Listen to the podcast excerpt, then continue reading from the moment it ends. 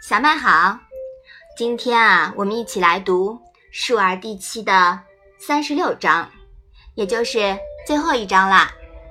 你先来念一念好吗？子温而立，威而不猛，恭而安。嗯，这一章啊是什么意思呀？孔子温和而又严厉，威严而不凶猛。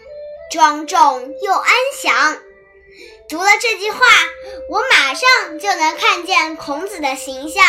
嗯，对，感觉好像一幅画一样，对吗？嗯，把孔子的这种仪态啊都勾勒出来了。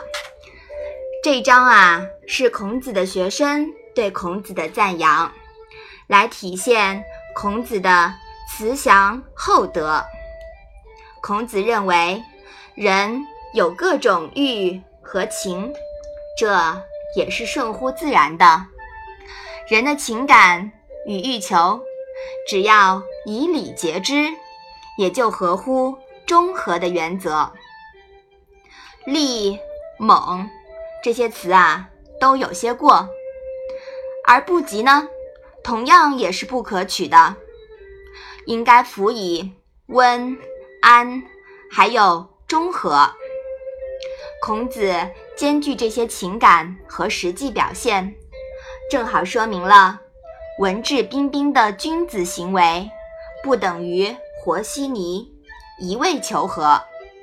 这正是自重则威的表现，也是符合中庸原则的。